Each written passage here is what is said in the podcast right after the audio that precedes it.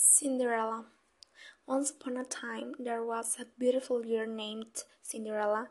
Her mother was dead, and her father had married a widow with two daughters who treated Cinderella very badly. She was only allowed to sit for a while by their fire near the cinders.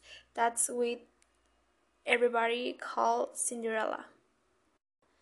One day they were invited for a grand ball in the king's palace, but Cinderella's stepmother would not let her go.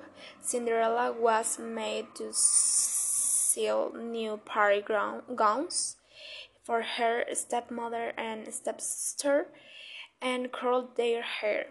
They then went to the ball, leaving Cinderella alone at home. Suddenly her fairy good mother appeared and said, Don't cry, Cinderella. I will send you to the ball. But I don't have a wand to wear for the ball, cried Cinderella. The fairy good mother waved her magic wand and changed Cinderella's old clothes into a beautiful new dress. The fairy godmother then touched Cinderella's feet with the magic wand, and she had beautiful glass slippers. Who will I go to the grand ball? asked Cinderella. The fairy godmother found six maids playing near a pumpkin in the kitchen. She touched them with her magic wand, and the mice became four, four shiny black horses and two coachmen, and the pumpkin turned into a golden coach. Cinderella was overjoyed and set off for the ball in the coach drawn by the six black horses. Before leaving, the fairy godmother warned her.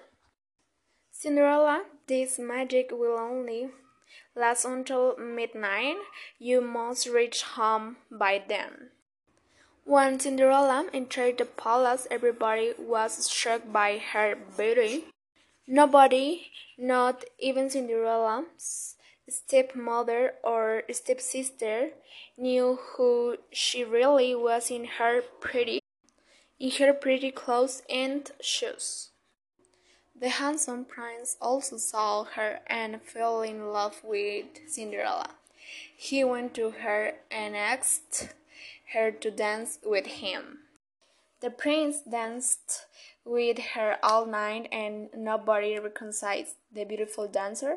Cinderella was so happy dancing with the prince that she almost forgot uh, um, what the fairy good mother had said.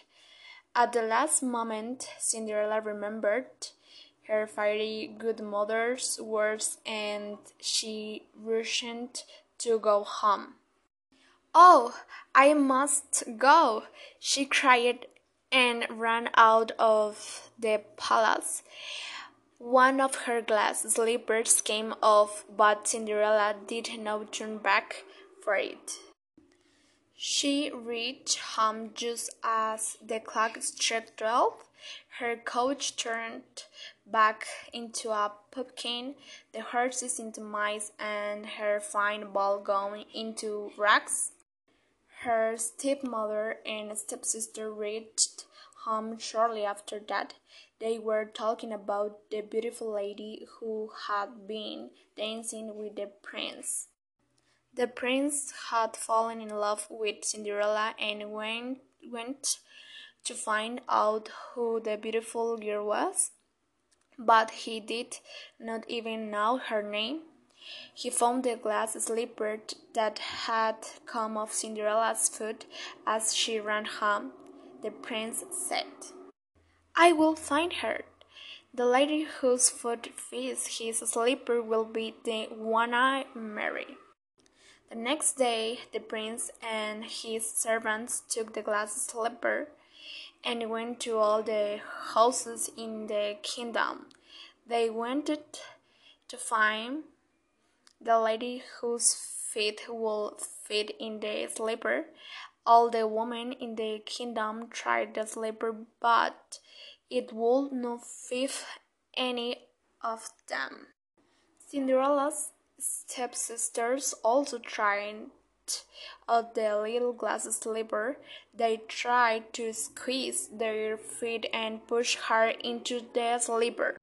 But the servant was afraid the slipper would break. Cinderella's stepmother would not let her try the slipper on, but the prince saw her and said, Let her also try on the slipper. The slipper fitted her perfectly. The prince recognized her from the ball. He married Cinderella, and together they lived happily. Happily? Okay, happily ever after. That's all. Cinderella. Once upon a time, there was a beautiful girl named Cinderella. Her mother was dead, and her father had married a widow with two daughters who treated Cinderella very badly. She was only allowed to sit for a while by their fire near the cinders. That's what everybody called Cinderella. One day they were invited for a grand ball in the king's palace, but Cinderella's stepmother would not let her go. Cinderella was made to sew new party gowns for her stepmother and stepsister and curled their hair. They then went to the ball, leaving Cinderella alone at home.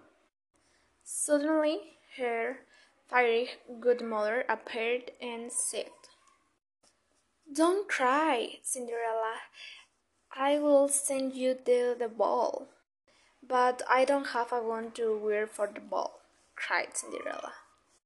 The fairy godmother waved her magic wand and changed Cinderella's old clothes into a beautiful new dress. The fairy godmother then touched Cinderella's feet with the magic wand, and she had beautiful glass slippers.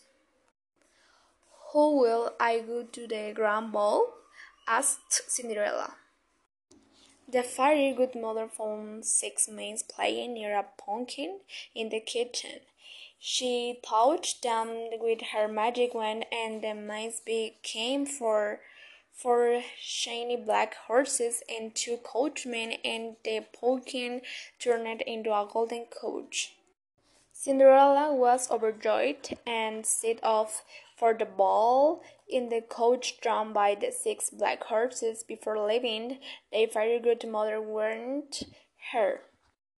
Cinderella, this magic will only last until midnight. You must reach home by then.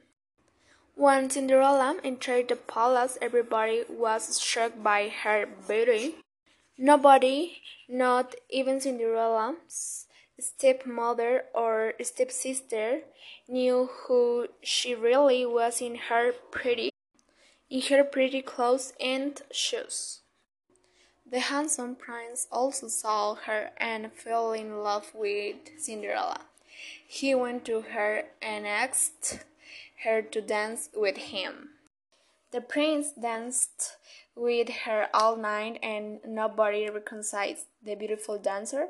Cinderella was so happy dancing with the prince that she almost forgot uh, um, what the fairy good mother had said. At the last moment, Cinderella remembered her fairy godmother's words and she rushed to go home.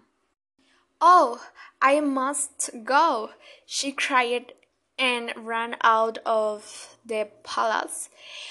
One of her glass slippers came off, but Cinderella did not turn back for it. She reached home just as the clock struck twelve. Her coach turned back into a pumpkin, the horses into mice, and her fine ball gown into rags. Her stepmother and stepsister reached home shortly after that. They were talking about the beautiful lady who had been dancing with the prince. The prince had fallen in love with Cinderella and went, went to find out who the beautiful girl was, but he did not even know her name. He found the glass slipper that had come off Cinderella's foot as she ran home. The prince said, I will find her. The lady whose foot fits his slipper will be the one I marry. The next day, the prince and his servants took the glass slipper and went to all the houses in the kingdom. They wanted to find the lady whose feet would fit in the slipper. All the women in the kingdom tried the slipper, but it would not fit any of them. Cinderella's stepsisters also tried out the little glass slipper. They tried to squeeze their feet and push her into the slipper, but the servant was afraid the slipper would break. Cinderella's stepmother would not let her try the slipper on, but the prince saw her and said, Let her also try on the slipper. The slipper fitted her perfectly. The prince recognized her from the ball. He married Cinderella, and together they lived happily. Happily? Okay, happily ever after. That's all.